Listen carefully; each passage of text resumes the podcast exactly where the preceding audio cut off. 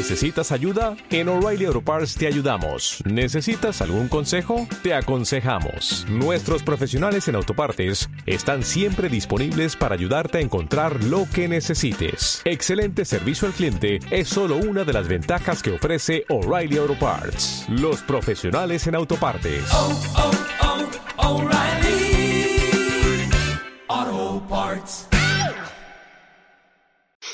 Ya, Mar- Marcelo, das tú la bienvenida y. Ya, perfecto. Vamos pero- entonces, pero- al tiro porque muchas veces nos pasa igual que en la conversa previa, al final sale más entretenida que, el, que cuando salimos al aire, así que mejor dejemos todo ese material Sí, para... podrías darle la bienvenida a Jorge, pues te acordás que habíamos conversado de lo de cómo dar, dar un bloquecito de, de introducción. Entonces, Ajá. darle la bienvenida directa a Jorge. Perfecto.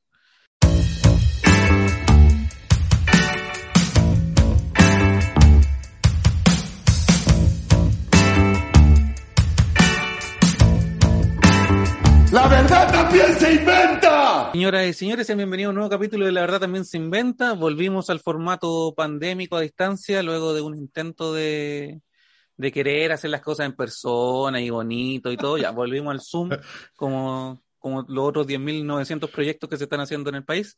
Pero no, esos 10.900 proyectos no tienen al invitado que tenemos el día de hoy. Primero saludar a Matías Hermosilla, mi gran amigo, historiador académico, eh, estudioso del humor, de la música popular, el señor, el profesor Ternura. ¿Cómo estás, Matías?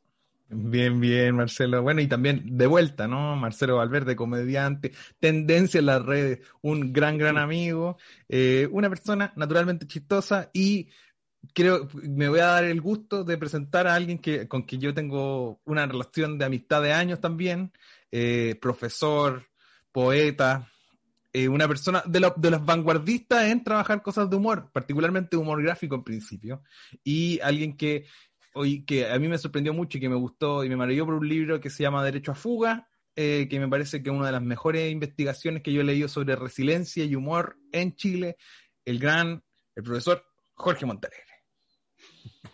Hola. Muchas gracias por la invitación. Encantado de conversar con ustedes, con Marcelo, con Matías. Veamos, pues veamos qué, pasa. Oye, adivina a qué te trajimos. Vamos a hacer. Adivina qué te trajimos. Al tema que, que vuelve una y otra vez. Y, y la pregunta que vuelve una y otra vez. La pandemia. La, la pandemia.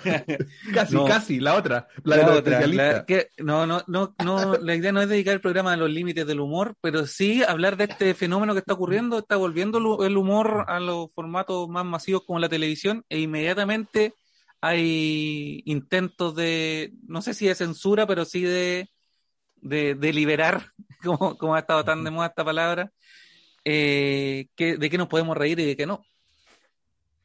Claro. Bueno, es verdad lo, lo, lo que tú dices, que está eh, regresando de a poco el, el, el humor a la televisión. Hubo un tiempo en que desapareció, ¿eh? de repente no, no hubo nada, no, no había nada. Y, y hay un canal, el canal la, la, la, Red, que en el último tiempo se ha atrevido a incursionar en varias cosas que estaban eh, como en receso, ¿no? Se ha atrevido a a tener programas con periodistas eh, muy, con periodistas que hacen periodismo, ¿no? Con periodistas de investigación, de, con periodistas de la, de la seriedad eh, de Mónica González, de Alejandra, Alejandra Matus, Mantu. de, de, otras, ¿no? Principalmente, grupos principalmente de, de, mujeres, ¿no es cierto? Que dicen las cosas por su nombre y que, y que tienen la, la cualidad de que, nos, de que son periodistas que no son desmentidas, no son desmentidas porque hacen trabajos de investigación eh, muy serios ¿no? y por lo tanto pisan callos, ¿ah?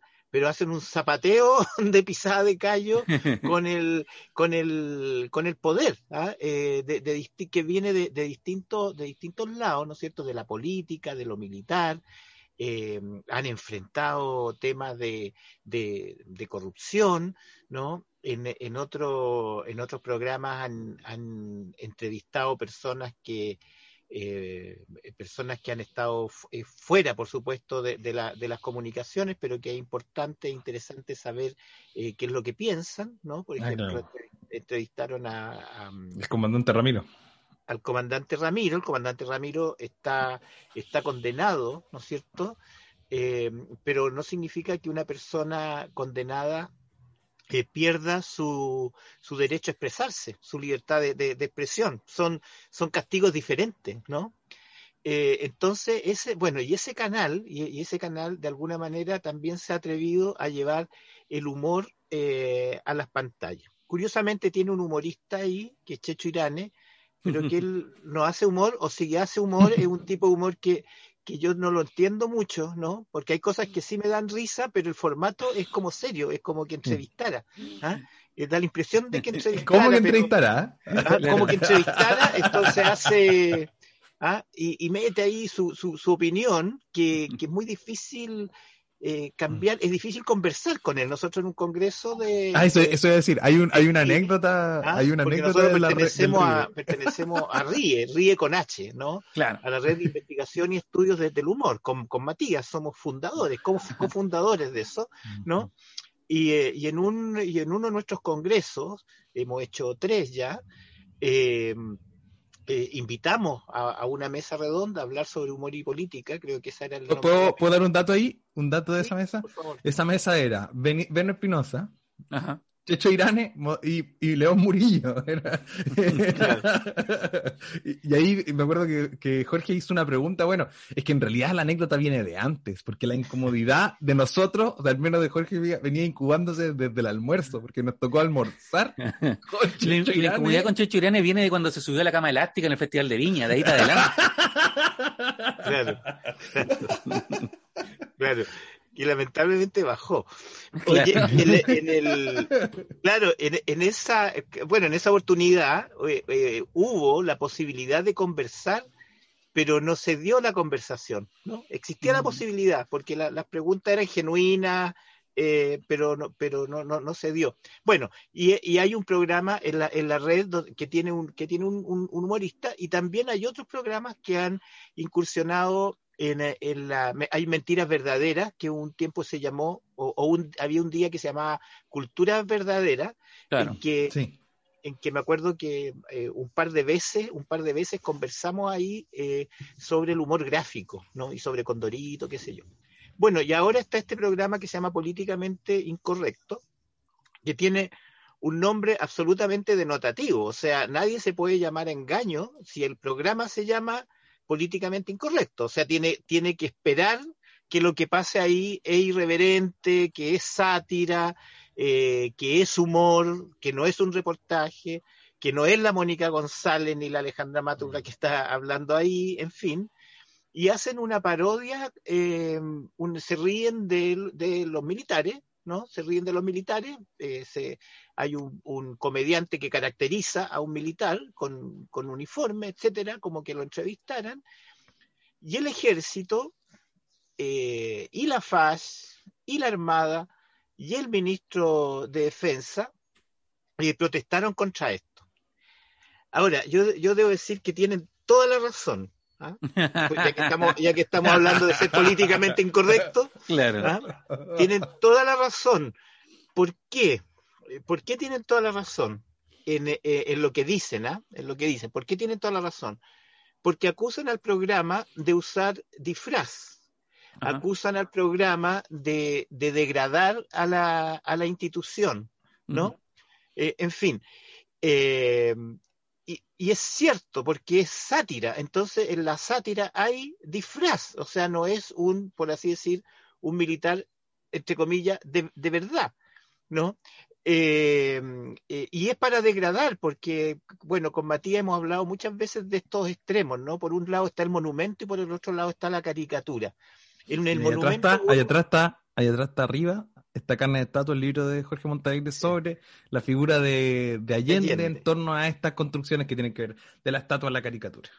Ah, claro, ahí, por ejemplo, en lo de Allende, por- por- porque no se trata de hablar solamente del, del- de, de este episodio, pero este episodio lo que pasa es que es ilustrativo, Claro. porque en el monumento, ¿no? en la estatua, en el retrato oficial, a la figura, a la persona que se retrata, ¿no? o que se le hace la escultura, eh, se le enaltece, ¿no? La persona es más alta, es más buen moza, o sea, O'Higgins cada día es más bonito en la medida que le van haciendo retratos, es más diferente a los O'Higgins que pintó él mismo, ¿no? Porque él se autorretrató, ¿ya? Y todos los retratos son distintos a como él se, a como él se veía, ¿ya? Y la caricatura, por otro lado, y ahí está la sátira también, y la caricatura degrada, degrada. O sea, si yo soy, en el caso hipotético que yo fuera narigón, ¿ah? me dibujarían con una nariz más grande. Si yo soy chico, en el caso de que yo fuera chico, me haría más chico. ¿ah? En fin, entonces eh, tienen toda la razón al describir, al describir la sátira sin saber que lo que están describiendo es sátira y que por lo tanto es absolutamente legítimo como, como género transmitirlo. Ahora, el problema va por otro lado. ¿ah? El problema es que acá se enfrentan dos culturas eh, distintas. La cultura militar, por así decir, que es jerarquizada, ¿no es cierto? Eh, y que no tiene libertad de expresión al interior.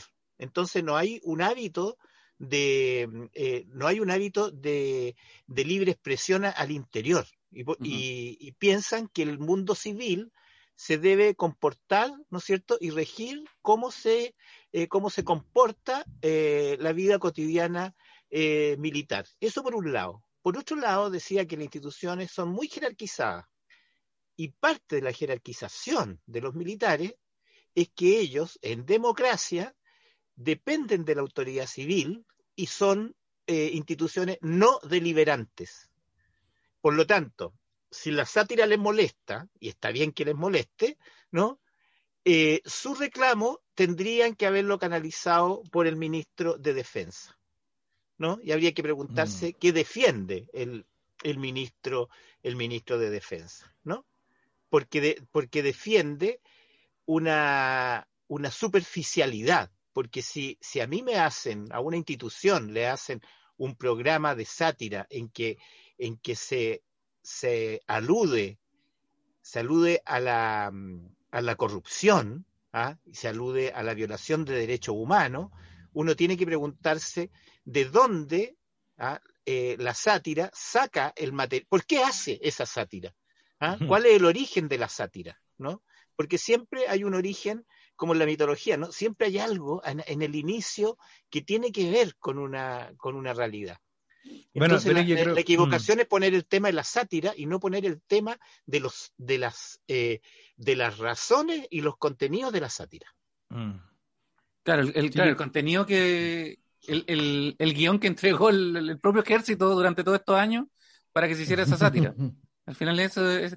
Pero claro, este Claro. gobierno ha sido eh, de un apoyo irrestricto a, a carabineros, al ejército, o sea, no lo ha defendido como ciegamente ante cualquier situación mucho más grave de, la, de, esta, de esta sátira. Entonces, no, no es un, un, un gobierno reflexivo respecto al, al rol del, de, la, de la fuerza. No, pues está, está en, en, el, en nosotros, por así decir, ¿ah? en ustedes, qué sé yo, en quienes, quienes nos preocupamos del, del, del humor, de, tomar el tema eh, en serio y poner algunas cosas en, en, en su lugar. Entonces, si, si se está criticando la sátira y nosotros creemos que, que la sátira es una de las formas, ¿no es cierto?, de, de expresión de la ciudadanía y una de las formas por las cuales eh, se canaliza eh, la indignación, por las cuales se, se canaliza la, la, la, la, la, protesta, ¿no es cierto?, ¿Ah? de, manera, eh, de manera burlesca, ¿ah? de, manera eh, violenta en el violenta en la en la forma verbal a lo mejor y de representación de la comedia pero no de manera violenta como podría hacerlo el ejército ¿no? entonces es absolutamente desequilibrado que nos pongamos a pelear no que, que el ejército y las fuerzas armadas dejen de ser no deliberantes no y quienes eh, eh, y a quienes nos interesa el tema del humor y a los comediantes y a los humoristas mismos tengan que enfrentarse con su humor contra eh, una institución que tiene el monopolio del uso de las armas. Mm. Creo que Por eso que, que tiene que hablar el ministro civil, ¿ah? Mm. y, no, eh, y, y no los mismos militares. Yo creo que quizá abre una parcela interesante en torno a las manifestaciones públicas, a los simbolismos, a una, a una conversación que viene, viene dándose muy fuerte desde el estallido social, que tiene que ver con esta utilización y esta recuperación simbólica de la calle y de los íconos también, ¿no? Pensamos en Baquedano, por ejemplo, y en los debates en torno a este cuidar simbólico que tiene la institucionalidad y en este aspecto ca- caracterizado en en los militares, en carabineros, es decir, eh, en el estallido social, me acuerdo de haber conversado con Kayosama, con este, con este muralista fotográfico, Ajá. y eh, que ellos ponían fotos, podían, ponían sus intervenciones en la calle y en la noche los militares o los carabineros rompían ellos mismos esto como parte de esta lucha como simbólica contra esta caracterización que tiene que ver con la fuerza o lo mismo. Es, es tan simbólico que hasta hasta que sacaron a Baquedano, y que bueno, de hecho, a mí me impresionó después. Estaba la, estatua de Baquedano ahí en, en la Plaza de la Dignidad, y tenía siempre guardia, ¿no? Alrededor de la estatua. Y lo que es muy chistoso es que después sacaron la estatua y, lo, y los carabineros seguían defendiendo a una, bueno, el soldado desconocido en este caso, ¿no? Pero era como, pero es como que estaban defendiendo un vacío. Simbólicamente se veía a cuatro carabineros parados alrededor de un, de una, de, de una base de, un- de una estatua vacía. Entonces, como, como en ese sentido hay, hay, hay un poder tan grande que tienen, que tienen estas disputas simbólicas que, que le duele tanto a instituciones que tienen el poder físico o el, el ejercicio del monopolio de fuerza, como decía Jorge. se convierte en ridículo porque, porque al final ese es un territorio en disputa, como quien gana la colina, ¿no? Quien gana la colina y pone la bandera arriba en una guerra, ¿ah? en una guerra. Entonces, es, es muy, claro, es muy ridículo, ¿no? Es muy ridículo. A esta altura, el soldado desconocido es súper conocido, po, pero bueno, en fin.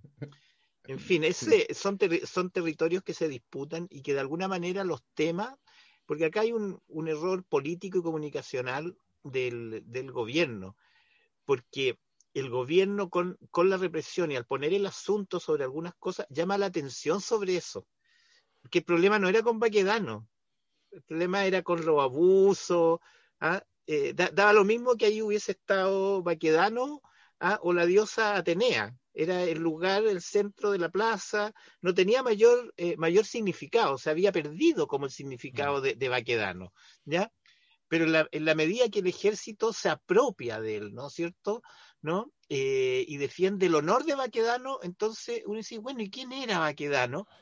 Y aparece, ya, y, y, y, y por supuesto que La represión los de, de la- peruanos, los bolivianos, Claro. los mapuches, es la deberían- represión de la represión de 1851, eh, la, la, el- el- la, la pacificación de la Araucanía. Por eso, ¿no? de- debería, decir, debería Claro. decir, bueno, aquí esto no, eh, no, no, no representa eh, no representa mi historia, ¿no? Representa cierta historia que sin duda la, representa y que sin duda no hay que, no hay que borrarla, ¿me entiendes? Eh, O sea, yo creo que hay que defender la memoria, ¿no? Hay que promover la defensa de la memoria, pero yo diría en plural, de las memorias, de, de, todas las memorias, ¿no? Para saber qué es lo que ha pasado en nuestra, nuestra historia, ¿no? Oye, Jorge, ¿y, y, y qué opinas tú respecto a... eh, porque hemos estado acostumbrados durante por lo menos las últimas décadas, y me imagino de siempre para atrás, a que los que se incomodaban con el humor era, era las figuras de poder, la institucionalidad, el poder, el Estado, la iglesia, etcétera. Eh, sin pe- pero eso creo yo porque eh, el resto de la sociedad era un poco lo que tenían voz para poder hacer saber su molestia, a diferencia de lo que pasa hoy en día, donde la molestia es de, de otras colectividades que no necesariamente tienen poder, pero que sí se sienten afectadas por el humor. Y, eh, ¿y qué pasa en ese sentido? Porque cuando uno incomoda, por ejemplo, yo digo, si eh, el programa de la red incomoda al ejército, para mí es una medalla como comediante. Es decir, logré incomodar, logré que el ejército, que no trabaja nunca, se, se diera el trabajo de escribir una carta. Y eh, eh, distinto es, por ejemplo, el caso, no sé, de Violento Parra, que tratando también de reflejar eh, la postura de la gente en el poder, termina incomodando o molestando a una colectividad que, que- a la que no buscaba dañar. Entonces, ¿qué pasa en esos casos? ¿Se defiende igual el, el humor eh, así de forma acérrima? ¿O, se reflexiona? ¿Qué se, qué se hace? Bueno, estamos en la reflexión. Entonces, el, el, eh, yo decía, decía recién, y tratando de, de- de- de- de- de responder lo, lo- lo que tú dices, de que eh, hay, eh, hay errores políticos y comunicacionales que tienen e- efectos, ¿ah? que tienen efectos no deseados. ¿ya? O sea, cuando, cuando el gobierno ¿no? y, y- y- y el ejército, en fin, el Ministerio de Defensa, reclama contra, contra el programa de, de la red, ¿no? convierte el programa en un programa, pero mil veces más visto de lo que si el programa se hubiese emitido y, y, le- y lo ven y no les gusta y se quedan callados y nadie habría viralizado el, el programa. ¿ya? Es como esta carta del comité político Sí. de los ministros eh, nombrados por Piñera que le dicen a eh, presidente Piñera nosotros lo apoyamos. ¿ya? Era que no, ¿no? Era que no. ¿ah? Es como, eh, eh, son sus empleados que le dicen que lo, que lo, que lo apoyan. ¿Me entiendes? Entonces, si ellos, una carta absolutamente inútil. Entonces, eh, si ellos no hacen la carta, bueno, sigue la crisis política, la discusión que hay hoy día, ¿ah? pero hacen la carta y, llama, y se llama la atención sobre la carta. Ajá. ¿Por qué hacen la carta? Bueno, porque hay algunos que están obligados a firmar la carta que no están de acuerdo. Entonces los obligan a hacer una carta en que firmen que están de acuerdo. ¿ya? Entonces, eh, estos errores comunicacionales llaman, eh, llaman la atención y tienen, y tienen efectos, eh, y tienen efectos no deseados.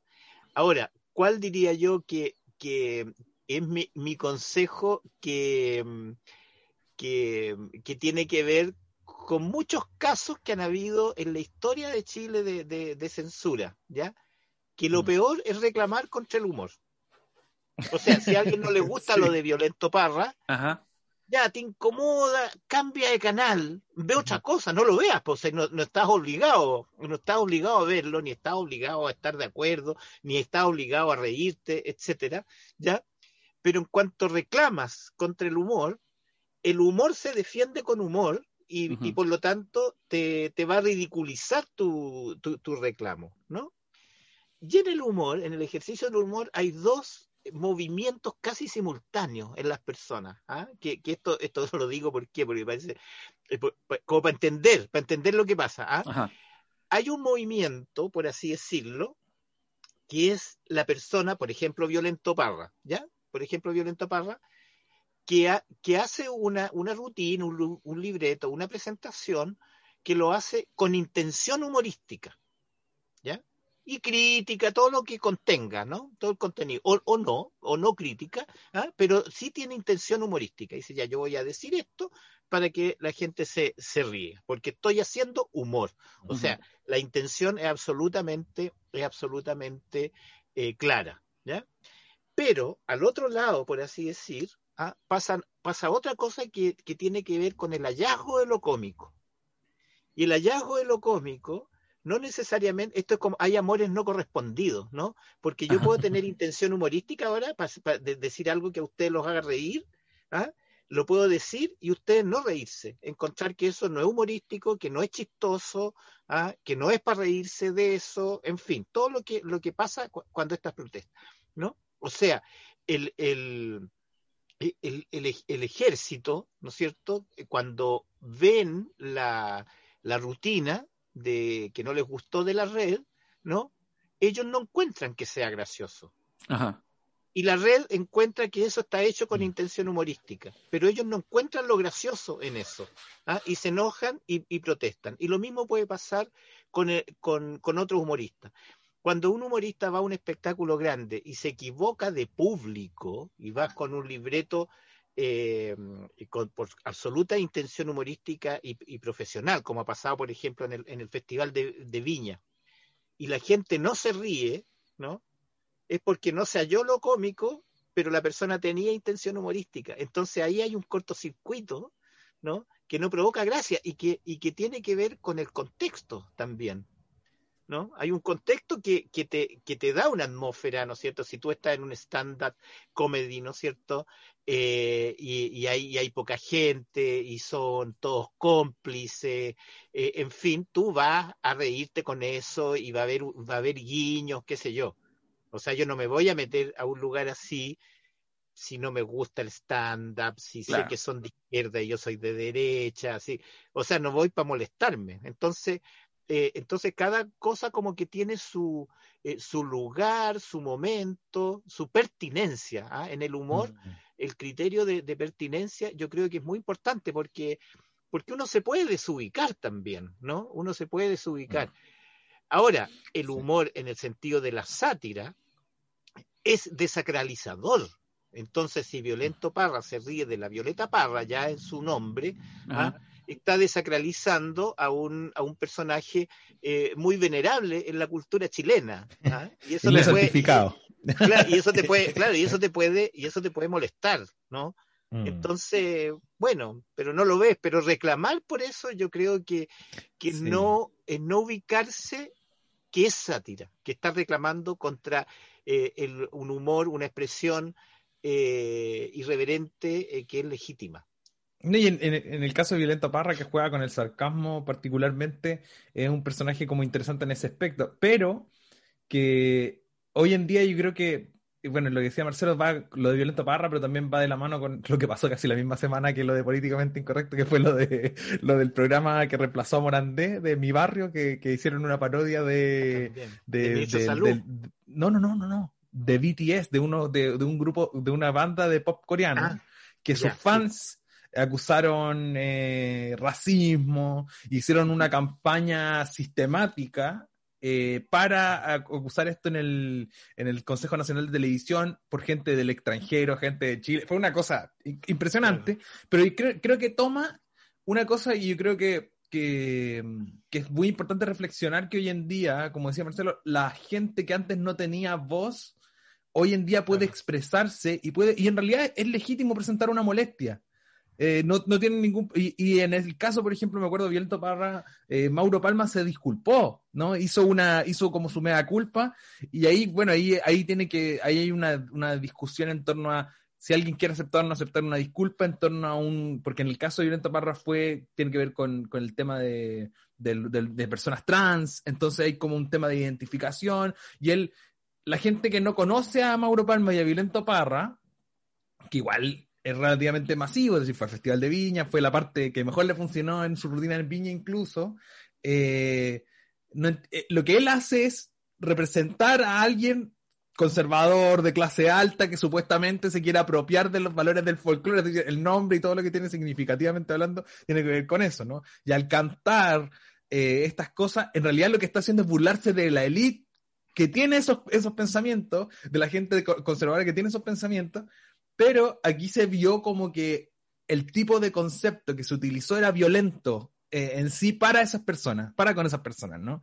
Entonces, ahí hay una discusión que, que- que volvemos quizás a lo que hablábamos al principio, lo que plantea Marcelo al principio, que tiene que ver con los límites del humor, eh, en, en, en dónde pone el límite la persona, pero también se suma a lo que decía Jorge, la idea del contexto, porque claro, si Violento Parra hace eso mismo en un, en un teatro gr- grande con gente que va a ver a Violento Parra, sabe, van en la lógica de entender lo que es Violento Parra. Claro. Pero si, claro, es, es terrible si yo descontextualizo eso de la rutina completa. Si yo agarro solo ese Claro. pedazo de esa canción y digo, ah, mira, esta persona se está burlando de la gente trans, Claro. Pero si yo veo entero el pedazo o o el- la rutina completa, sabes que es una persona que está exagerando un papel. Pero claro, tiene que ver con, con la sección, con el contexto, con, con la totalidad de una, de una mm, rutina en sí. Y también, quizá, y yo creo lo positivo en esto, quizá aquí ya, eh, lo positivo de esta, de esta acción de que personas que originalmente no tienen la voz o tradicionalmente no tienen la voz para reflejarse, es que se generan estas eh, pequeñas hegemonías culturales en disputa, ¿no? Hay, ya no son minorías, si sino son una multiplicidad de mayorías que tienen actitudes y que pueden rebelarse y, y- y levantar la voz contra algo que les violenta. Entonces es súper interesante entrar en esta dinámica desde esa visión positiva. Obviamente, para el humor el humor se tiene que entender de principio a fin, porque si no, no funciona el chiste. Pues el remate, la, premisa, el setup, el remate, todo está ahí en, la construcción de, un, de, un, de, una, rutina humorística, de un chiste. Entonces, es súper interesante entrar a, eso. Pero, ¿sabes que Quería tomar este, este ejemplo y llevarlo a otro contexto, de donde el, humor puede ser un elemento de, mm, de unión en momentos complicados. Yo hablaba de derecho a fuga al principio y me gustaría mucho, Jorge, como tomar esta experiencia del humor en la prisión política como un espacio de unión, como un espacio de resistencia. Es decir, eh, ¿cómo lo ves tú? ¿Cómo, ¿Qué nos puedes contar un poco de esa experiencia? Ok, mira, eh, con mucho gusto. Agregando algo a lo, a lo primero que, que, tú decías, ¿no? Pa, para, pasar, para pasar a eso, eh, tú dijiste dos palabras que son súper importantes, que es la palabra persona y la palabra construcción, ¿no? Eh, eh, es necesario cuando, cuando se analiza esto, cuando se critica esto, tener claro que una cosa es, es la persona, por así decir, Daniel Alcaíno, ¿no? Y otra, y otra cosa es el personaje, el Yerko Puchento, ¿no? O los personajes que haga este Violento Parra es un personaje, ¿ah? Entonces, a ese personaje eh, tú le asignas ciertas características, ¿no? Un carácter, una posición política, una posición social, etcétera. Entonces tienes que entenderte ¿va? con el, con el personaje. ¿ah? Y no necesariamente confundir personaje con, con, el comediante que está detrás, en fin, ¿no? Eso eh, eh, es bien importante para... Hay que hacer esas distinciones, porque si no, las posibilidades de, de, de, de, equivocarse son grandes cuando tú no haces la, la, la separación entre, entre autor y, y obra, ¿no? Eh, en fin, entonces le hace atribuciones a la persona y que son atribuciones que pueden ser válidas para el personaje, ¿no? Claro. En, en como, fin, el mismo Yerko Buchento, como el mismo Yerko Buchento que cuando lo demandaban, él decía, bueno, demanden a Canal 13, Canal 13 se va a encargar de eso, yo, yo soy Daniel Alcaíno, el, Daniel, claro. el personaje y, el, y, y, su, y su entorno, no, no, no la persona que está detrás. Porque está lo que dice Matías, que es una construcción. Claro. ¿no? Y, y a esa construcción, ¿no es cierto?, eh, asisten distintas... Eh, eh, distintas eh, eh, producciones para esa construcción. Está el canal, está el libretista, está, en fin, está to, todo, lo, todo lo que está alrededor ¿ah? para, que el, para que el comediante lo, lo interprete, ¿no? Claro. En fin, incluso estando de acuerdo o no de acuerdo con lo que está diciendo, que claro. también es parte de la, de la profesión, ¿no? Que también hay que, no hay que olvidarse de que son profesionales. ¿ya? Ahora, respecto de, lo que preguntaba eh, Matías sobre derecho a fuga, Derecho a fuga tiene un subtítulo que es una extraña felicidad compartida. Una extraña felicidad compartida. Que una frase que no es mía, por cierto, me habría encantado que fuera mía, pero eh, yo se la, se la pirateé a, a Oscar Castro, que le dicen el cuervo, que es un actor de teatro, que estuvo, eh, que estuvo preso en distintos lugares, ¿no? Y, y, él hizo teatro en la prisión política. ¿no? Y, y eran comedias, una eh, hizo un personaje, qué sé yo, y se reía, eh, se reía de sí mismo, o sea, eh, se reía de la situación que estaban compartiendo todos,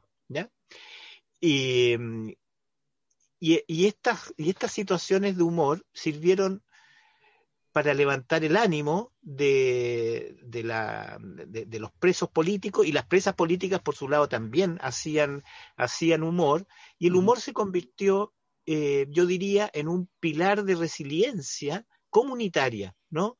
Porque yo no, no, no, no diría una estadística, pero estoy seguro que hubo algún chiste, alguna broma, ¿no? Alguna talla que salvó del suicidio a alguien. ¿ah?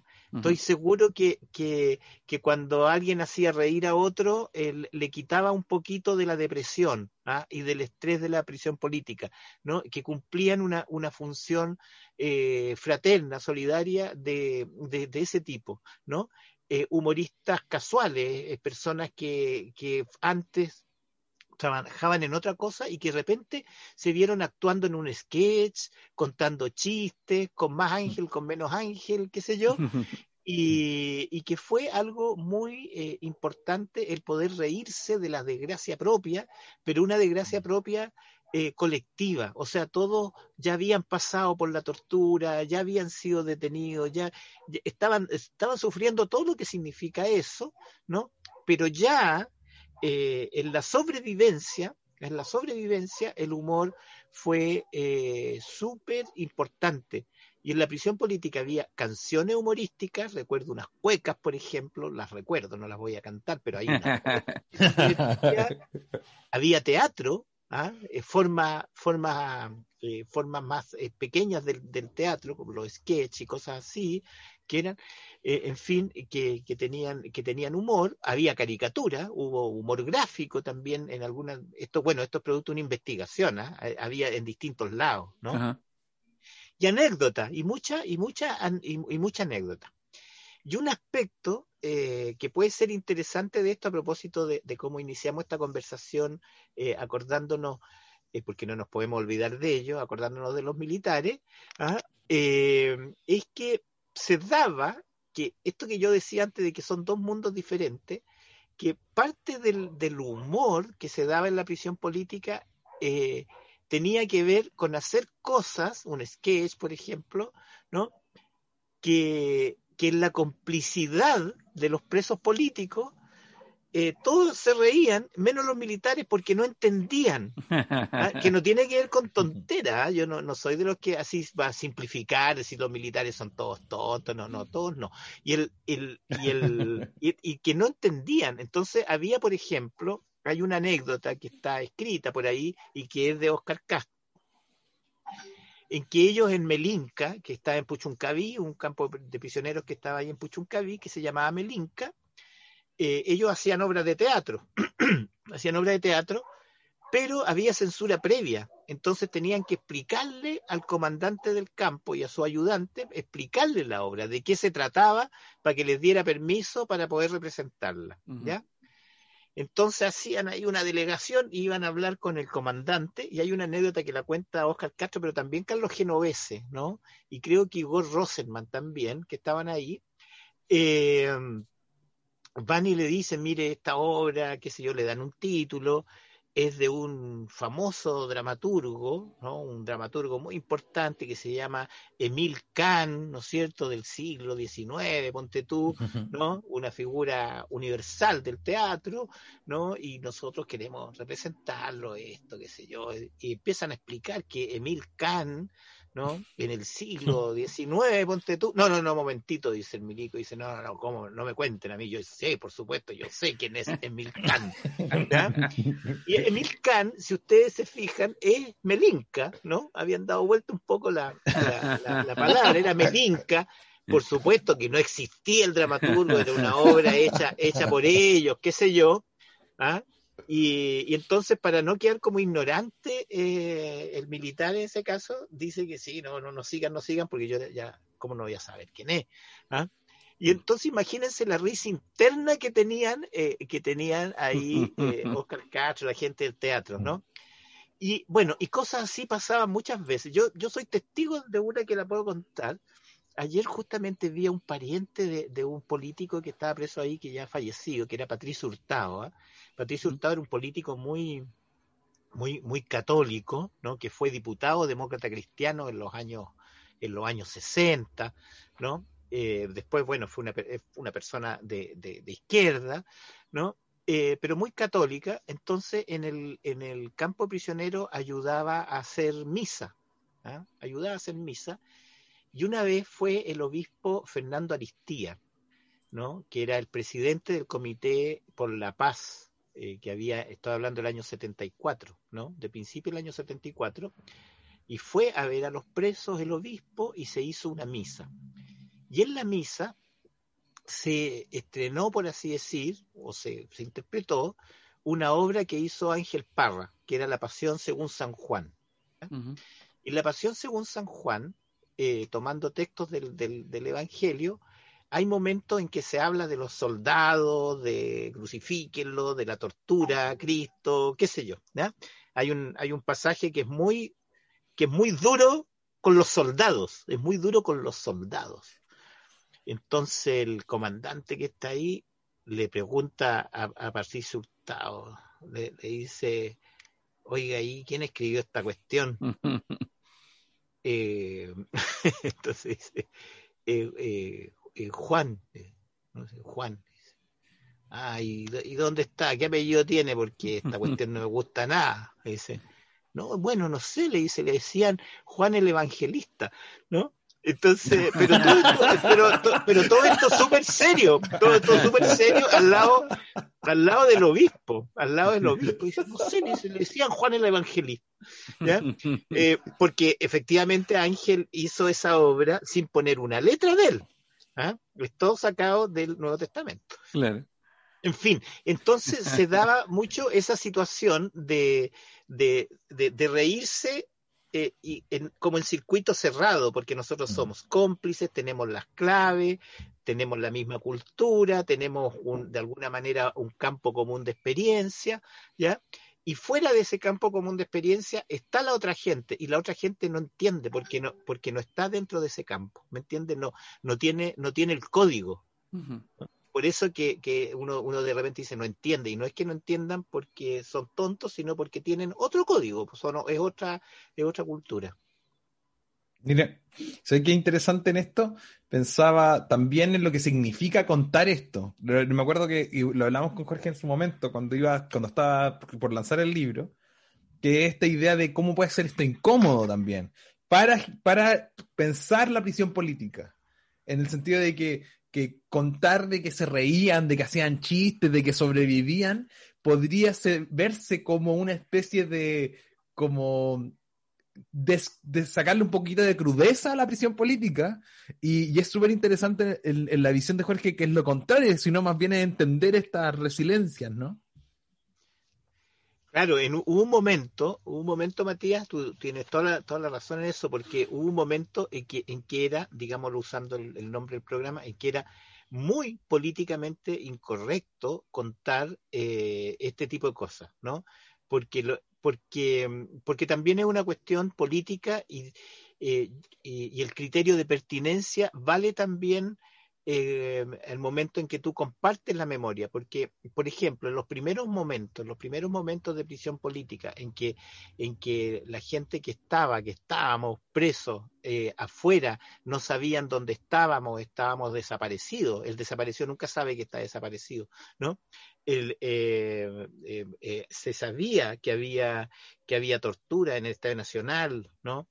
En fin, se estaba preguntando por dónde estaba, eh, dónde estaban las, personas, independientemente de que alguien en un camarín en el Estadio Nacional, por ejemplo, contara chiste o se hiciera o, o cantaran, ¿no es cierto? Que sí, que sí pasaba, la prioridad de denuncia y de memoria era otra, era, era hacer que, que dejaran en libertad a los presos políticos, que aparecieran los que estaban desaparecidos, en fin, ¿no? Había, había otra, eh, otra exigencia. Yo, yo siempre cuando eh, a, a mis estudiantes tengo, yo hago algunas clases, ¿no? Eh, cuando hablamos de este tipo de cosas, yo eh, hablo de dos momentos también, así como el hallazgo de lo cómico y la, y la intención humorística, hablo respecto a la memoria, de que hay un requerimiento de memoria y que hay una reivindicación de memoria. Y el requerimiento de memoria es lo que la sociedad te pide. Entonces la sociedad quiere saber si te torturaron o no te torturaron. Pues súper sintético, ¿ya? ¿Te torturaron o no te torturaron? ¿Quiénes te torturaron? ¿Cómo fue eso? Etcétera, ¿ya? Eh, vinculado como a la memoria del horror, ¿ya? O, del, o, también a veces del sensacionalismo, o también de la, de, la, de la política, desde la política, quiénes estaban ahí, de qué partido eran, en fin, ¿ya? Eh, y en la reivindicación de memoria están aquellos asuntos que, que, no, que nadie pregunta, que nadie pregunta porque tal vez no les interesa, ¿no? O no está en su prioridad o hay pudor de preguntar. Entonces, yo recuerdo, eh, estuve, estuve un tiempo fuera, fuera de Chile en un momento de gran solidaridad, de gran solidaridad internacional con Chile, y yo iba a actos, a actos políticos, representando a, a- a un cabro chileno joven que había estado preso, ¿ah? y hablaba, y, y, y no era bien visto que yo hablara que había empezado a escribir poesía ahí. Pues, eh, a no ser que tú lo contextualizaras mucho. O sea, no, no, tienes que, o sea, el contexto tiene que estar súper presente porque si no dice, pucha, esta gente que lo pasaba bien.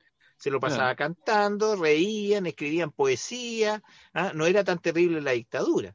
Pero esta gente que reía, que escribía poesía, que cantaba, era personas que estuvieron eh, en el velódromo del Estadio Nacional, que estuvieron en Cuatro Álamos, que fueron torturadas, que, en fin, ¿no? Había toda una, una situación que correspondía al horror. Pero el contar esto, esta, estos otros aspectos, como preguntaba Matías, eh, eh, humaniza también la memoria, porque no todos los días, no en todo momento había tortura había un momento en que salías de la tortura y te recibían con un abrazo los compañeros, las compañeras de, de prisión y te cantaban una canción y te, y te, y te bordaban algo, ¿eh? te hacían un regalito, ¿me entiendes? ¿Ah? Y esas dos cosas, ¿ah? en la emergencia, eh, en el sentido de, de, de, esta urgencia, de la tortura, de lo terrible, también está la emergencia en el sentido de, tirar para arriba, de que el hundido ¿ah? e, emerge, ¿no? Eh, entonces, esas dos cosas siempre van, eh, eh, siempre van juntas. Y entonces había que cuidarse de esa persona, cuidar a la persona que salía de la tortura y continuaba en un proceso de gran depresión que podía llevarlo al suicidio, ¿no es cierto? Y seguía esa persona enferma, no solamente por la tortura física, qué sé yo, sino que psicológicamente se iba al, hoyo, se hundía. Entonces ahí lo que correspondía era sacarlo de ese, de ese estado, ¿no? Eh, evitarle una mayor depresión. Y eso de repente era, era un chiste, era reírse a lo mejor de eso, ¿no? Había un, un compañero que le, le, dejaron tantas marcas en la espalda porque le pegaron, qué sé yo, o sea, una cuestión que tú dices, ¿cómo puede haber alguien que, que a una persona le hagan esto, ¿no? Entonces le pusieron el mapa, el mapa mundi, porque tenía tantas manchas que parecía mapa. Entonces ahí no quedaba otra que reírse, ¿me entiendes? Pero era terrible, pero era terrible, era humor negro, ¿no? Eh, en fin, a lo, en, Villa Grimaldi había unos compañeros que para ir al baño, que estaban, estaban amarrados, estaban amarrados, entonces amarrados de mano y de, y de, y de, y de pie, entonces iban a ir al baño, tenían que ir como saltando, entonces le pusieron los canguros ¿ya? Eh, y claro, ahí hay un humor negro, un humor negro que puede ser terrible, pero que es una forma también de, salida, ¿ah? una forma de, salida. Porque además es distinto que, que, los militares a cargo le hubiesen puesto su sobrenombre a, eh, de forma despectiva, de forma humillante, a que se lo pusieran entre ustedes para poder aliviar un poco el mismo dolor que, le generaron es que se daban las dos cosas y es distinto y es distinto cómo tú recibes el humor el humor el humor propio no endógeno que viene de la misma comunidad en que te ríes que es más horizontal a la burla que viene que viene de arriba ¿no? Porque, porque lo usaban, o sea, los milicos se reían, eh, o sea, aparte la tortura era la burla, ¿ah? y te decían y te decían de todo y parte del ¿ah? y ellos se creían muy graciosos y se reían de ti por ejemplo te, te si yo me acuerdo a Manuel Caviese o a Alberto Gamboa Alberto Gamboa le, que le decían el gato se caracterizaba por unos tremendos mostachos que tenía en el Estadio Nacional lo, agarraron y le cortaron un uno de los bigotes uno de los oh. lados ¿Ah? se los cortaron. A Manuel también le, le, le, cortaron el pelo y se reían de ellos, ¿me entiendes? ¿Ah? pero ese es un, humor tortura, Es, un, humor es un humor macabro, ¿no es cierto? Que por supuesto era una humillación. Y entre ellos, entre los que cometían esto, claro, se reían del preso. y para ellos sí era gracioso. Claro, pero el preso sufría la, la, la, humillación. Claro, que, bueno, me, me, hace acordar a este caso que pasó hace poco, mucho más trivial obviamente, mm. pero humillante en, la época actual, eh, de, en el matinal donde eh, Viñuela le corta el pelo a un camarógrafo. es que un abuso de poder. Si todo, eso al final, te guste, no te guste, qué sé yo, cómo, cómo recepcionas tú el, el, humor, el humor del otro. ¿ah? Eh, claro, él lo hace con intención humorística, lo que hablamos delante, pero el camarógrafo no, no, no, no, lo encontró cómico. ¿no? ¿Y por qué lo hace? Porque es famoso, porque es la tele, porque son porque aparentemente son intocables, ¿me entiendes? En el fondo es un abuso, es un abuso de poder, ¿no? Porque el camarógrafo, aunque esté todos los días ahí, es anónimo, es un trabajador que lo pueden reemplazar eh, fácilmente, aparentemente, qué sé yo, ¿ah? Entonces, es, es abuso de poder. El corte de pelo ese de, de los milicos o de Viñuela es abuso, es abuso de poder, ¿me entiendes? Claro. Pero es desubicación. En el caso de Viñuela, es, es, es desubicación, ¿no? Es hiperventilarse con una cosa y es desubicado. O sea, es impertinente, no hay pertinencia. Si lo, lo del humor yo, yo siempre creo que tiene que ver con el contexto y la pertinencia. Por ejemplo, también está el caso de, eh, de Chalper, que hace, hace unos días o hace una semana, cuando se refiere eh, a otra parlamentaria, cuando dice eh, la Gasupo. La, ahí estaba la Gasú refiriéndose a, se me olvidó el nombre en este momento de la, de la diputada del Partido Comunista. Eh, Del Partido Comunista, Carol Cabrera y la Camila Vallejo. eh, no, de mayor edad. De mayor edad. eh, diputada del Partido Comunista. La Carmen Gess. Claudia Carmen Camila Hertz. Carmen Hertz. Entonces se refiere a ella como la Gazú porque se supone que era la que de- le decía como al presidente de la, de la comisión lo que tenía que, que hacer según él. Y nadie se ríe.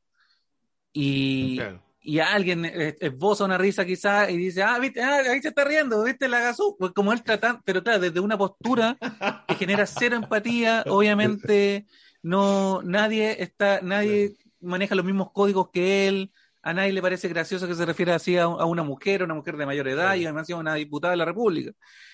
Claro, que es muy seria además. Ah, que además es muy seria. sí, pues, Entonces, claro, tampoco- Porque, no- porque- ellos saben porque que a veces no se también está esa otra cosa de la recepción, ¿no? Porque si tú eres como, como bueno para la talla y todo, ¿ah? Eh, o contestas con otra talla, o sea, se da una relación en ese campo. Claro. Pero si no hay ninguna, o quedas pedaleando en, en el aire, ¿no? Eh, en fin, puede que nadie lo entienda. Bueno, y, y también una desubicación cultural. Hay, hay algunos chistes que ha hecho el presidente, Ajá. ¿no?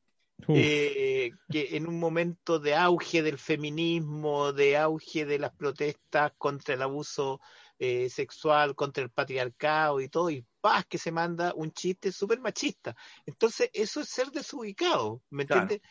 Porque no es ser desinformado, ¿no? Es, es ser desi- de- de- desubicado nomás. O, o porque lo rodea pura gente parecida. Sí. ¿no? O gente parecida que vive en cosas eh, parecidas, que tiene una cultura parecida, o que por ser el presidente le van a llevar, la, la- van a hacer, le van a hacer la carta de apoyo todas las veces que él quiera. Claro, más cuando este presidente ha estado toda su vida acostumbrado a ser jefe. Entonces se ha rodeado siempre no solo de pares, sino que de gente que le ha seguido la men y le ha dicho, oiga, sí, Mm. qué chistoso usted, y que sí, y, y que de hecho cuando no están de acuerdo hace que firmen una carta diciendo que están de acuerdo con él. Entonces, El aroma, eh, el aroma o la hediondez del dinero. claro. Claro. Pero ¿sabes qué, qué pasa? Que algo que, que es súper interesante en, en ese aspecto es que él entiende que hay un capital político en el humor. Entonces, Claro. como entiende que hay un capital político en el humor, él quiere hacerse el chistoso, porque hoy en día es un capital político. Es decir, podemos decir lo que queramos de Berlusconi, pero es un tipo que manejaba el humor perfecto. Bueno, para la talla, manejaba los tiempos, tiraba un chiste, paraba a la gente para que dejara de aplaudir para seguir tirando el chiste. Pero un tipo que es un showman, por ejemplo. Claro. O lo que pasa con alguien que políticamente yo, encu- yo encuentro insoportable, infumable, que no debería existir, como José Antonio Cast, pero que en la cotidianeidad del humor es un tipo que maneja muy bien los tonos de humor. Es una cosa impresionante porque es un tipo nefasto, eh, a mi modo de ver, eh, en todo sentido político, ideológico, eh, pero cuando uno lo ve eh, tirando talla, es un tipo que se sube al tren de las tallas y sabe manejar el timing del- de la comedia, que, que un poco es terrible porque uno dice, ¿por, por qué sabe manejar tan bien esto y le cae tan mal y tiene ideas tan nefastas, pero Claro. Porque maneja porque también hubo- ese, porque- ese tono? Claro, porque es humano, porque es humano. Y, y- y un político además puede ca- capitalizar eso. Fíjate tú que, bueno, aparte de él y del mismo y del mismo Piñera, que en algún momento él mismo se ha referido a las Piñera cosas, ¿no? Y, y yo creo que, que las ha- de repente las han canalizado también para mm, para mm, contribuir a la imagen como simpática, ¿no? De repente ahora eso tiene eh, tiene su eh, su, su efecto su efecto no deseado pero por ejemplo un político que, mm, que que le dijo a propósito de la protesta de los estudiantes dijo esto no prendió cabro ¿ah? Ah, ahora, es candidato sí es candidato a, a constituyente y, y cada vez que lo entrevistan antes de que le pregunten eso no él, lo, él, él mismo lo, lo toma, ¿no? Y, y da o una explicación, o lo- porque, porque sabe que eso quedó, quedó en la memoria y que de una u otra manera se lo van a preguntar. Entonces se pone el parche ante la herida, o si- siempre está, está listo a que, a que le toquen ese, ese, e- ese tema y se construyó un libreto ¿ah? para, eh, para explicar eso, ¿me entiendes? Porque sabe que todas las veces que lo entrevisten va, va a aparecer eso. ¿No? Y depende de quién lo entreviste y cómo lo entreviste. también. Pensaba en, en este forzar la comedia, y ya quizás me estoy yendo retro his- historia, finalmente ya me pongo. Pero por ejemplo, se ha forzado a construir imágenes simpáticas de personajes que no lo son, como Jorge Alessandri, por ejemplo. Jorge Alessandri se le construye esta idea del paleta y se hacen los rayados y no sé qué, en, en la primera campaña, no en el 58. Y eh, se construye un imaginario de alguien que si después lo veían en su cotidianidad era completamente lo, lo- lo contrario a ser como ese personaje medio bonachón que se utilizó en la campaña, que, porque fue una campaña muy eficiente en el sentido eh, público, eh, en lo- como en estudios de, la, de las campañas políticas, como que esa, ese eslogan quedó. Alessandri Espaleta, Aless- como que, Claro. esa, como que se generó, pero claro, después siendo presidente, era un tipo súper serio, que después incluso los mismos dibujantes de derecha, pienso en Luca, pienso en Lugosi, pienso en esa gente más como de ese bando, por decirlo de alguna forma, lo, se burlaban de él por esa misma seriedad. ¿no? Después le decían la vieja, el, eh, el reyesito, que bueno, le hablamos hablar del reyesito que tiene esta, esta tradición de, de, Como de- Gruñón, de- ¿no? Ah, sí, gruñón, El molesto, como claro. con el abrigo siempre, siempre con el mismo abrigo, Claro. foto- no, hay, no hay fotos donde sonríe, entonces como que hay todo un imaginario de esta persona ultra seria, pero que en la campaña, cuando, cuando se armó la campaña, se le quiso humanizar, se le quiso hacer como, como una figura cercana. Claro. Vicar, Vicar eh, le, le hacía una caricatura que se llamaba El Paletita y lo ponía simpático. ¿eh? ¿Ah? Pero era difícil porque, porque, por otro lado, él personificaba la independencia y la seriedad.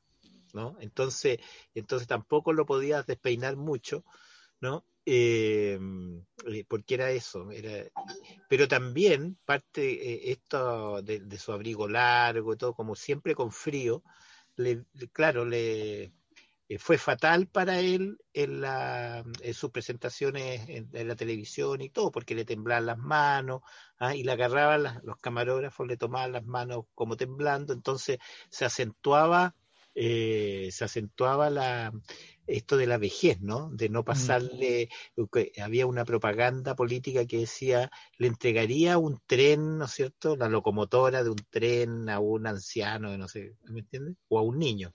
Sobre todo eso en la campaña del 70. Claro, entonces, claro, pero, claro, pero Alessandri quedaba, era como, la, lo que quedó era la, la austeridad, aunque era un tipo que Sí. tenía mucha plata, era la, austeridad, la seriedad, la sobriedad. la sobriedad, la madurez, ¿no? Eh, que era un más que- concepto, concepto claro, que se valoraba mucho tradicionalmente en Chile. Es como que la persona fuera quitada de bulla, como que Claro. era como una cosa así como, era, era callado pero eficiente, supuestamente. De hecho, Claro. ahora como to- retomando aquí pa- antes de... Lo otro era una rotería, po.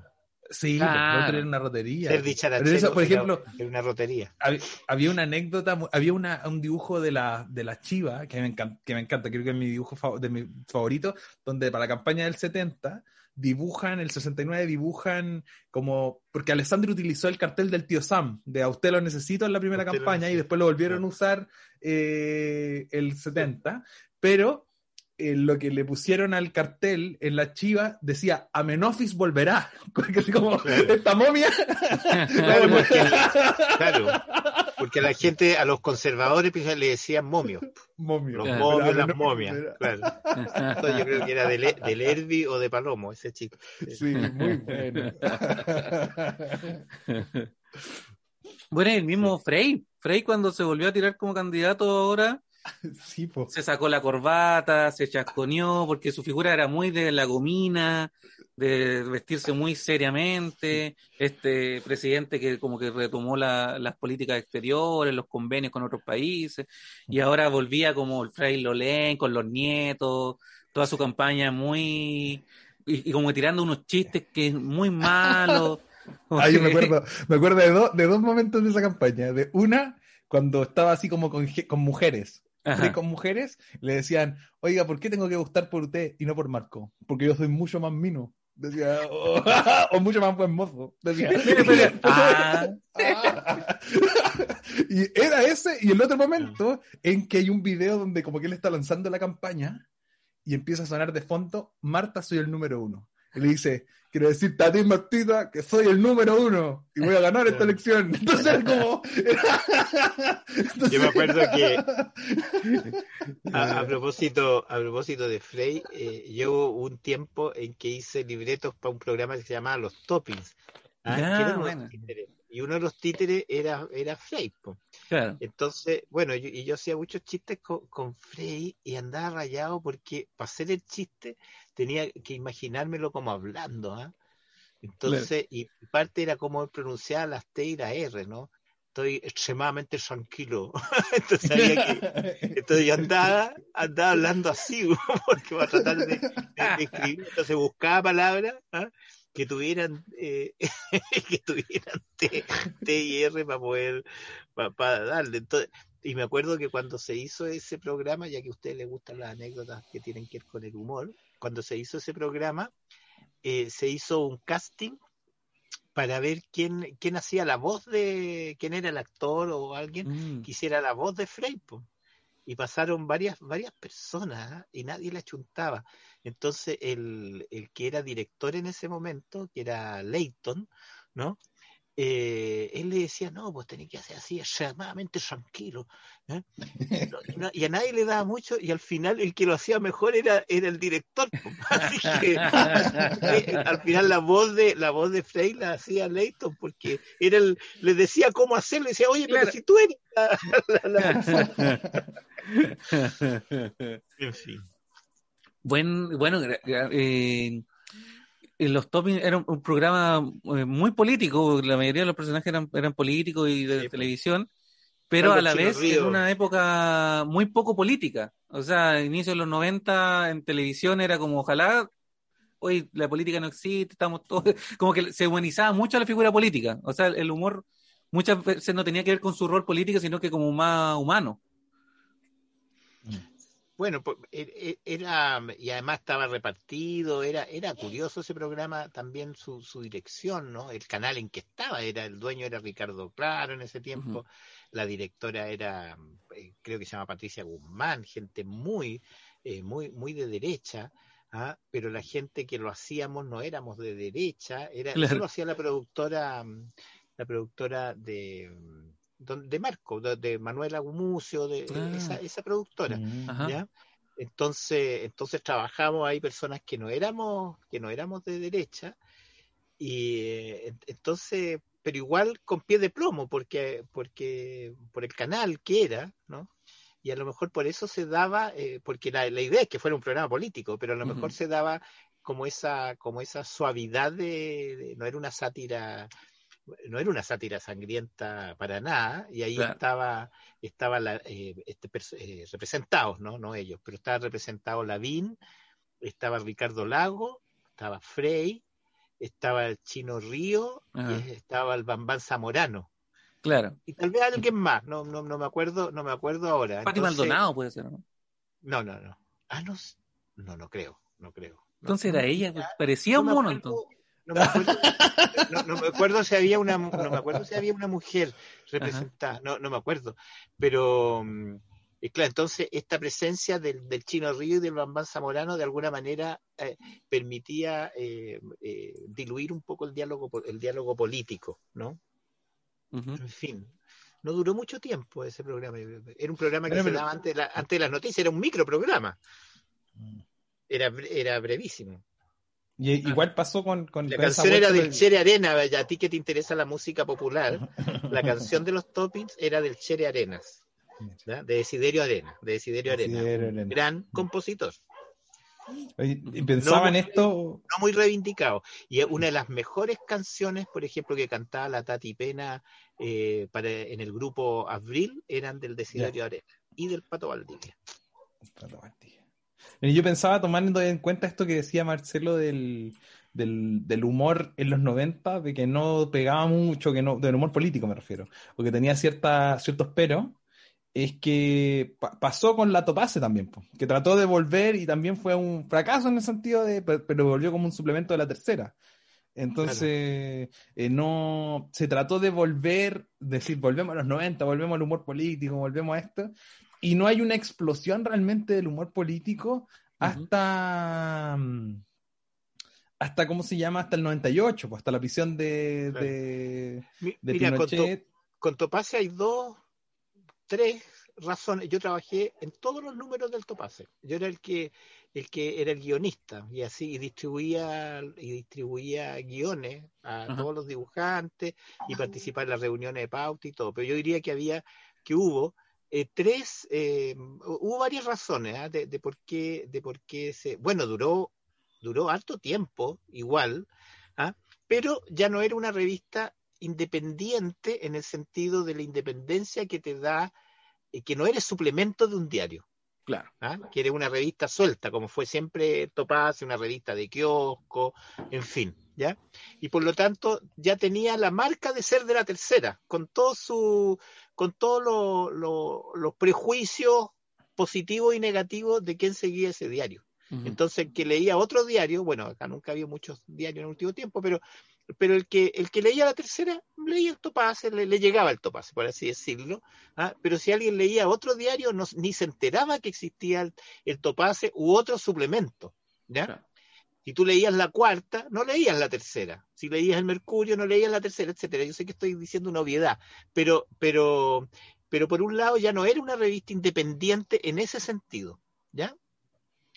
Por otra parte, el carácter del mundo político era distinto, era, era más plano, sigue siéndolo, ¿no? Era como sin personaje. ¿ah? No tenías un, para, para los viejos se acordarán, no tenías un Mario Palestro que, que de repente, ah sí, pues Mario Palestro creo que volvió pero no tenía, no tenía muchos personajes que, ¿ah? y por eso Mario Palestro lo, lo poníamos, porque no, no había muchos personajes que brillaran por algo, ¿ya? Ujú. Y hoy día tampoco, o sea, no tenemos un parlamento eh, brillante, ¿ah? alguien que se pegue, eh, porque eran tiempos también antes de la oratoria, entonces había grandes discursos, etcétera, ¿no? Eh, por un lado eso, y por otro, que cuando, se, cuando se hizo el proyecto del Topase, el director iba a ser el gato Gamboa, porque esto se hizo a escondidas del director de la tercera de entonces. Se hizo entre el dueño de la tercera, un señor Lazarte, que era un argentino, el gato Gamboa, y yo también estaba ahí, participaba yo de eso. ¿Ya? Pero cuando empezó el, cuando ya el, el- lo- lo- el director del diario y todo tenían que saber que, que tenían un suplemento, que iban a publicar un suplemento nuevo, cambiaron, eh, eh, no, La no dirección. pusieron al gato Gamboa de director y pusieron de director a un periodista que había sido, que era el periodista de la tercera que podía entrevistar a Pinochet, había sido agregado de Mm. prensa de la dictadura, no me acuerdo en qué país, eh, en, en fin, una persona como muy, como muy, muy autoritaria y, y de alguna manera vinculado, conocía el mundo muy bien, el mundo, el mundo de la derecha. Entonces, eh, había ahí un, un cierto, un cierto, un cierto freno, ¿ah? pero por ejemplo yo hacía buena parte de, de los guiones. Eh, eh, y, y trabajábamos con Eduardo de la bueno, con el gato Gamboa un tiempo, con Eduardo de la Barra, eh, Eduardo de la Barra, yo, el gato, no me acuerdo quién más, éramos de, de, de izquierda, sigo siéndolo, y el eh, pero había otros dibujantes que eran, que eran los que eran dibujantes de los medios de, que, de la derecha, que había tenido bajo dictadura incluso, ¿no es cierto? ¿Ah? Carso, Boy, ¿no? Eh, eh, Lugosi igual dibujó ahí, un, un- un también. equipo, un, no, un equipo ¿No? con el, el hijo de Lugosi, sí, Eh, eh, Sí, un Goy. equipo con el que al final, como equipo, eh, también nos hicimos amigos, trabajamos bien, ¿ah? incluso trabajamos con uno de los dibujantes del primer Topase, con Pequén, ¿no? que era un gran personaje. ¿no? Eh, trabajamos bien al, al- al final. Ah, y la otra razón por la que no, es que la tercera nunca eh, eh, eh, vendió como para tener publicidad. Entonces nunca Ah, tuvo publicidad porque siempre para los empresarios era un problema publicitar en revistas, eh, en revistas de sátira política, ¿no es cierto? Porque después, como están tan ligadas la empresa con la política acá, ¿ah? y la empresa más bien con la derecha, que ante una caricatura le, le reclamaban al, al, al empresario. Claro. ¿ah? Lo- pues los amigos, pues si se juntan, son todos. Y, y eso pasó también con la revista El Humanoide, que el dueño era Piñera, ¿no? Que llamaban a Piñera cuando, porque además los que la dirigían eh, no era gente de derecha, la dirigía eh, Hernán Vidal con, con, con Hernán Millas, digamos, ¿no? Eh, que eh, era gente que venía de, de- de la oposición a la dictadura, oposición a la derecha. Entonces, claro, le cargamos, le cargaban las tintas a, a la, a la derecha a Jaime Guzmán. A Jaime Guzmán le hacían muchas caricaturas. Y, eh, y entonces llamaban a Piñera y le reclamaban y al final él lo usó para hacerse propaganda de alguna manera y después la se terminó, se terminó, duró poco, po- pocos ejemplares, pocos números salieron. ¿Mm? En fin.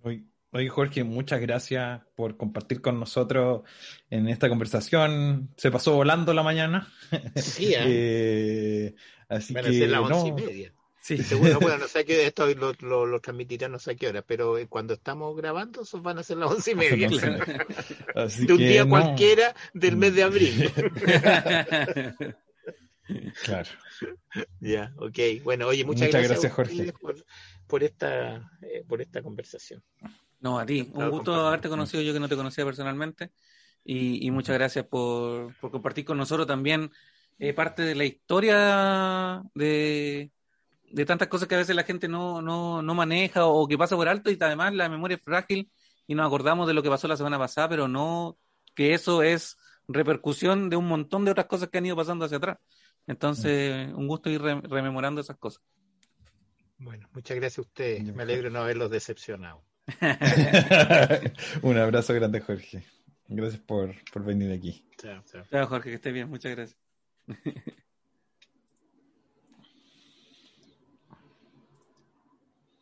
Ahí estamos. ¿Qué te pareció?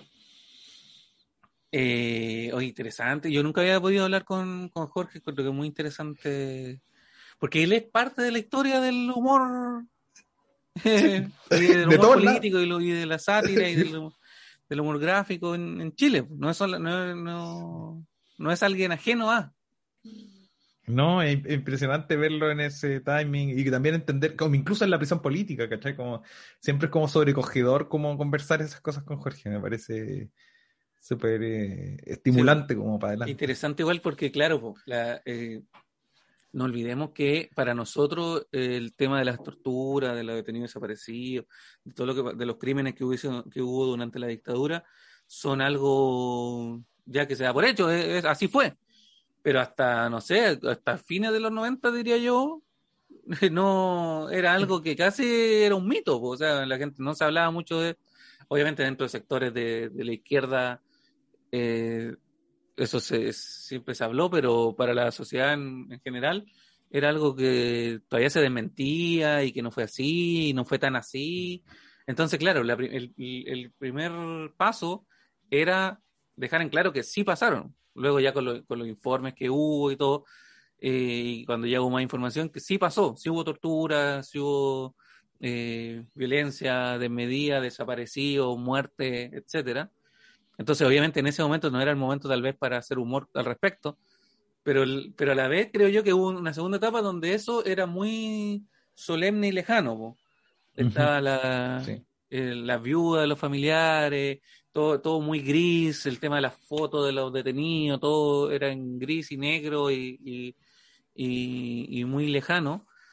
Y ahí era necesario tal vez lo que pasó, que es empezar a humanizar eso y acercarlo a las personas y decirle, oye, esto pasó y eran personas, no eran eh, terroristas ni, ni gente eh, que nunca se les vio la cara, como militantes que, dieron su vida por la patria, no, era gente como tú, como yo, que un día las tomaron desa- de- detenidos y, y, y- pasaron distintas, eh, ¿cómo se dice? cada uno tuvo que vivir distintas realidades, pero Pero claro, pues un preso, como decía Jorge, en un momento te estaban torturando, pero en otro momento también era- es como los reality. O sea, claro, te muestran lo mejor de, pero también Claro. hay horas donde están almorzando, comiendo, tirando la talla, como que son personas que viven 24/7 esa realidad.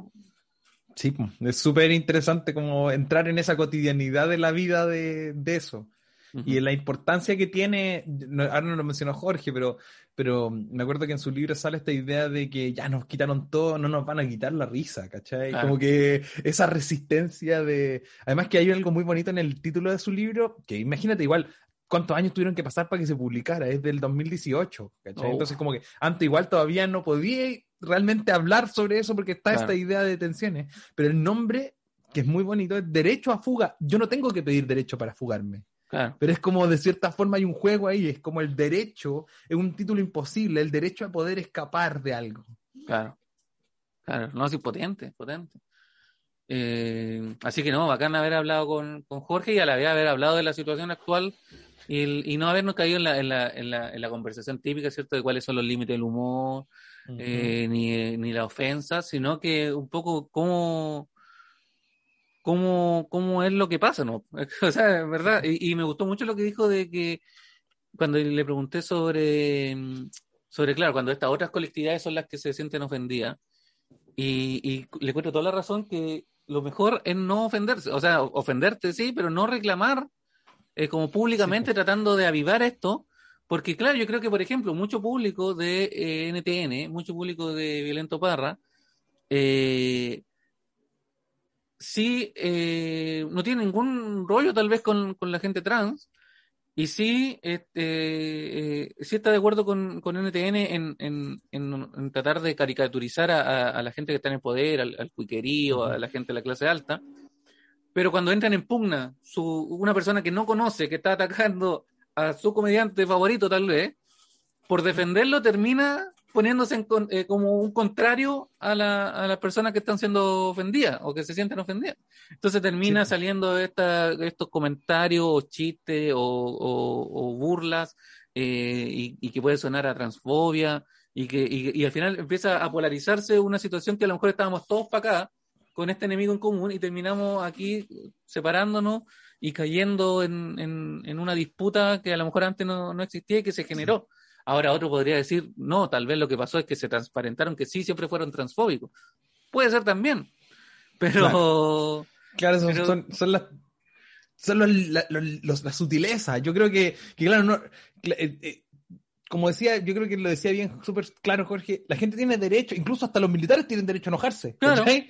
Pero la cosa es cómo lo manifestáis al final, porque. Eh, Claro. eh, como decía él, bueno, realmente pues, políticamente incorrecto un programa pequeñito en un canal pequeño que tuvo más vitrina que la cresta por, por, por una Claro, además, digámoslo, el sketch tampoco era una genialidad.